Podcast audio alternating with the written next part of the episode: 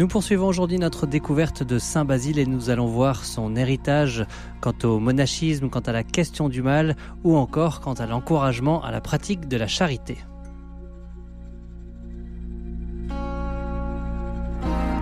À l'écoute des pères, l'émission de dialogue RCF sur les pères de l'Église avec Jean Charmois, orthodoxe. Interroge ton père et il t'instruira, tes anciens et ils te répondront. Livre du Deutéronome, chapitre 32, verset 7. Bonjour Jean Charmois. Bonjour Amaury. Merci de venir nous éclairer encore une fois et de nous faire découvrir cette vie de Saint Basile de Césarée, Basile le Grand, donc évêque de Césarée, on l'a vu la semaine dernière, et puis euh, qui a été euh, prolixe. Il a laissé un, beaucoup, un grand héritage, et notamment pour la vie euh, monacale, enfin pour le monachisme dans sa forme communautaire. Expliquez-nous un petit peu. Alors déjà, euh, on peut dire que euh, Saint, euh, enfin Basile, Basile le Grand, Basile de Césarée, a laissé une trace ineffaçable dans le monachisme, aussi bien oriental qu'occidental, puisque Saint Benoît, dans son, dans le dernier chapitre de sa règle, parle de son du, Saint Père Basile. Donc le, le la règle de Saint Basile, d'ailleurs, est toujours utilisée par un certain nombre de, de, communautés d'entités monastiques, mhm. etc., de, par le monde. Hein. Parce que lui-même était allé découvrir, hein, on l'a vu la dernière fois, euh, des communautés euh, de moines déjà à l'époque. Et puis ensuite, il a lui-même rédigé des règles Alors, il a lui-même, en fait, il n'a pas rédigé de règles. Il a rédigé des... des on, a, gardé le nom de règles, mais ce sont des, des conseils qu'il donne euh, à travers plusieurs ouvrages, des petites règles et des grandes règles. Enfin, c'est le terme qui a été consacré par la, par la suite, mhm. mais ce sont des conseils qu'il a rédigés avec son, pour beaucoup avec son ami euh, Grégoire de Naziance. Alors pour, pour, lui être moine, c'était quoi En fait, ce qui est important, c'est d'être chrétien. Pour euh, Basile, c'est le, c'est le chrétien, c'est-à-dire le, suivi des commandements et par-dessus tout le commandement de la charité, de l'amour, qui est essentiel. Et euh, il dit lui-même, l'homme n'est pas un animal monastique c'était pas un animal moine, c'est un animal de communion. Il n'est pas monasticon, il est kinonion, c'est-à-dire de communion. L'homme est fait pour la communion et donc Basile va toujours avoir une certaine euh, réserve par rapport à, l'érémitisme, par rapport aux ermites, par rapport aux anachorètes. Mhm. Il va être beaucoup plus favorable à, des, un, monachisme qui soit euh, cénobitique, c'est-à-dire en communion. Communautaire Communautaire. Hmm parce que le monachisme communautaire met en avant principalement les qualités euh, de, de la charité et du respect des uns et des autres et de la vie en fraternité. On peut dire que c'est l'image qu'on a de la vie monastique en Occident, c'est celle que défendait entre guillemets Basile par rapport à des modes de vie plus érémitiques. Voilà, c'est vrai qu'en Orient, le rémitisme va avoir beaucoup de succès et Basile va donc donner une, une, une autre dimension qui va contrebalancer un peu cette tendance un peu euh, ascétique, trop ascétique peut-être de, de, de, des, des, des, pères du désert, mhm. et par le souci de recentrer tout sur le commandement de la charité. Est-ce que vous avez quelques phrases à nous lire de lui peut-être pour voir comment est-ce qu'il parlait de cette écrit, Dans l'immensité de son amour des hommes, le Seigneur ne s'est pas contenté de nous enseigner avec des paroles, voulant nous donner un exemple clair et précis de cette humanité humilité qui s'épanouit dans la perfection de l'amour, il se saignit lui-même et en personne lava les pieds de ses disciples. Mais toi qui es seul, l'ermite, à qui vas-tu laver les pieds? Qui vas-tu servir? En comparaison de qui voudras-tu te considérer comme le dernier, si tu vis séparé de tous et pour toi-même? Ce bonheur et cette joie de se trouver tous ensemble, semblables, dit l'Esprit Saint, et semblables au parfum qui coule de la tête du grand prêtre. Comment les trouver dans la cellule isolée du solitaire? Et Basile enchaîne en disant Dieu veut que nous ayons besoin les uns des autres. Nous n'avons plus besoin du secours de chacun de nos frères qu'une main n'a besoin de l'autre. Pour tout dire en un mot, je ne vois rien ni dans la nature ni dans le domaine de la volonté libre qui s'accomplisse sans le secours des êtres de même nature. La prière elle-même, qui n'est pas faite en commun, ne perd-elle pas beaucoup de sa puissance? Et le Seigneur ne nous a-t-il pas annoncé qu'il serait au milieu de deux ou trois unanimes à l'invoquer? Donc on voit que hmm. euh, le charisme propre de chacun devient le bien de l'ensemble, de sorte que dans la vie commune, la force du Saint-Esprit donnée à l'un devient nécessairement celle de tous. Donc il y a vraiment une démarche communautaire qu'il va appliquer aussi ensuite dans une démarche ecclésiale. Il, il, parle de, il y a une idée importante chez lui qui est celle de, l'obéissance et du coup qui n'est pas tant à l'obéissance à une, une règle que l'obéissance à cette exigence de la charité. On pourrait dire qu'il se vit déjà dans la communauté elle-même? C'est ça. C'est ce qui est important, c'est l'obéissance au commandement du Christ et les commandements du Christ. Le premier, c'est celui de la charité fraternelle, mmh. c'est-à-dire de, de, de l'amour commun. Euh, notre Seigneur Jésus-Christ, dit Basile, a dit au sujet du Saint-Esprit, il ne parlera pas de son propre chef, mais ce qu'il entendra, voilà ce qu'il dira. Et il dit, le Fils ne peut rien faire de son propre chef. Et encore, moi, ce n'est pas de mon propre chef que j'ai parlé. Celui qui m'a envoyé, le Père m'a prescrit ce que je vais dire et faire. Qui donc pourrait en venir à tant de folie que d'oser de son propre chef concevoir seulement quelques pensées? N'y a-t-il pas besoin d'un guide, l'Esprit Saint, pour être dirigé dans la voie de la vérité, qu'il s'agisse de ses pensées, de ses discours et de ses actes. N'est-il pas un aveugle si le soleil de justice, notre Seigneur Jésus-Christ, ne n'éclaire pas de ses commandements comme par des rayons lumineux?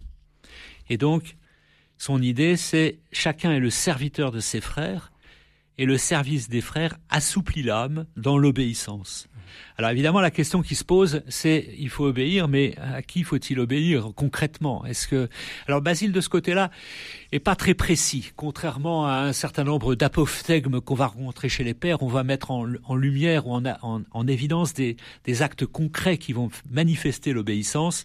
Basile euh, parle d'une manière générale. Il dit il faut obéir au supérieur, donc euh, le, responsable de la communauté. Euh, le supérieur, c'est l'œil à qui la vigilance commune est confiée, mais la tête, le chef, c'est le Christ. Mhm.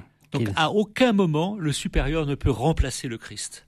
C'est lui qui, demeure. Alors il a beaucoup, en lien aussi avec cette exigence de, de l'amour, de la charité, du commandement suprême, il a beaucoup travaillé et interpellé sur la question du mal. Euh, qu'est-ce qu'on pourrait, euh, voilà, comment est-ce qu'on peut parler de ce sujet chez Basile? Alors la question du mal, elle est dans, dans, l'Antiquité chrétienne et, et, dans la Bible, on parle plutôt du malin. Hmm. C'est-à-dire le, le, mal est une personne, mhm. enfin une personne, une, en tout cas une entité. Le diviseur. Dans, le, dans la conception philosophique moderne, théologie et philosophique moderne, c'est plutôt le, un concept. Mhm.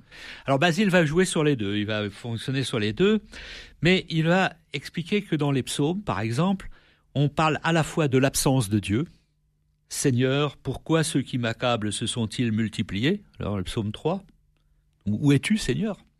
Et la présence de Dieu, quand je l'appelais, le Dieu de ma justice m'a entendu dans le psaume 4.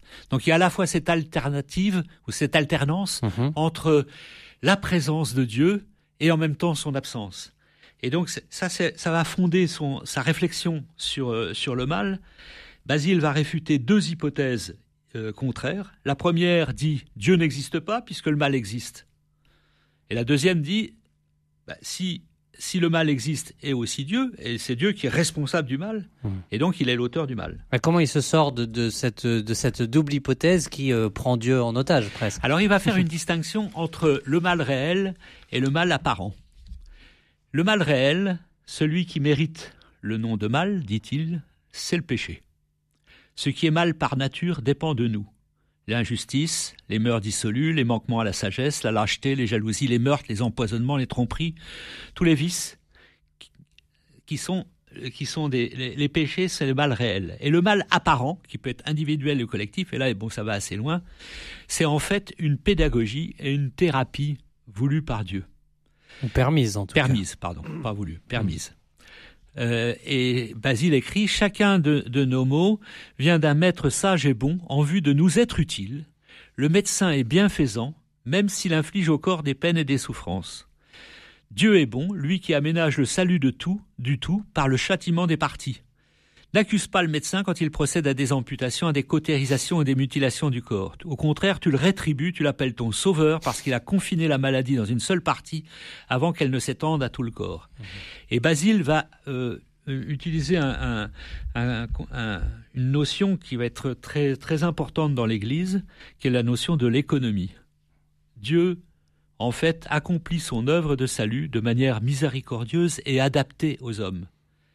Elle, c'est pas, c'est il n'y a pas de, de, de, de, euh, d'orientation euh, euh, de la de l'action de Dieu qui soit euh, générale et, et qui s'applique indifférent, indifféremment à tous les hommes.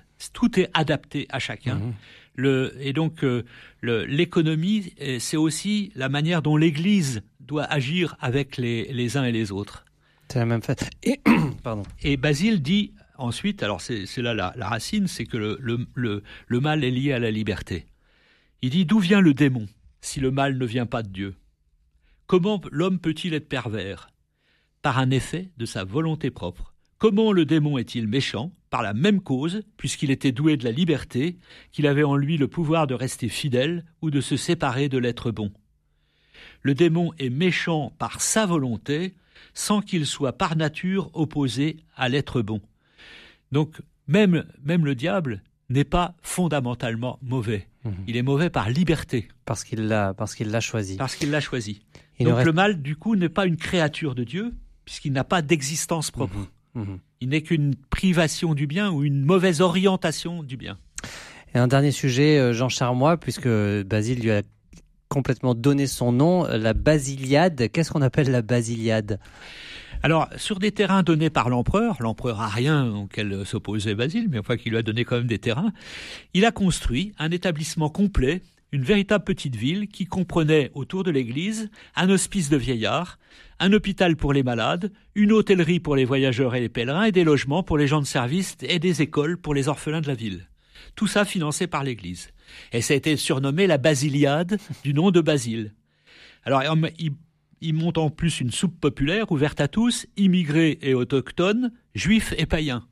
Donc tous, environ 200 à 300 personnes pouvaient être prises en charge. Il confie la basiliade à des moines, donc euh, une sorte de, de monachisme euh, caritatif, hein, mhm. comme on peut en rencontrer encore de nos jours, beaucoup de nos jours. Et euh, c'est donc un établissement monastique d'un type particulier. On connaît même le nom du premier directeur, le moine évêque, parce qu'il était aussi évêque, Prapidius.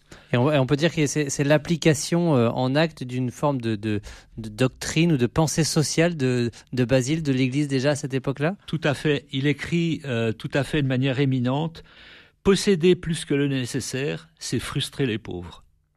Les vêtements que tu sers, toi, le riche, dans ton coffre, suffiraient à couvrir tout un peuple qui frissonne. Eh bien, on va terminer avec cette phrase qu'on entend résonner et qui, que l'on peut méditer d'ici la semaine prochaine où on vous retrouvera, Jean Charmois. Merci. Merci. À l'écoute des pères l'émission de dialogue RCF sur les pères de l'Église avec Jean Charmois, orthodoxe.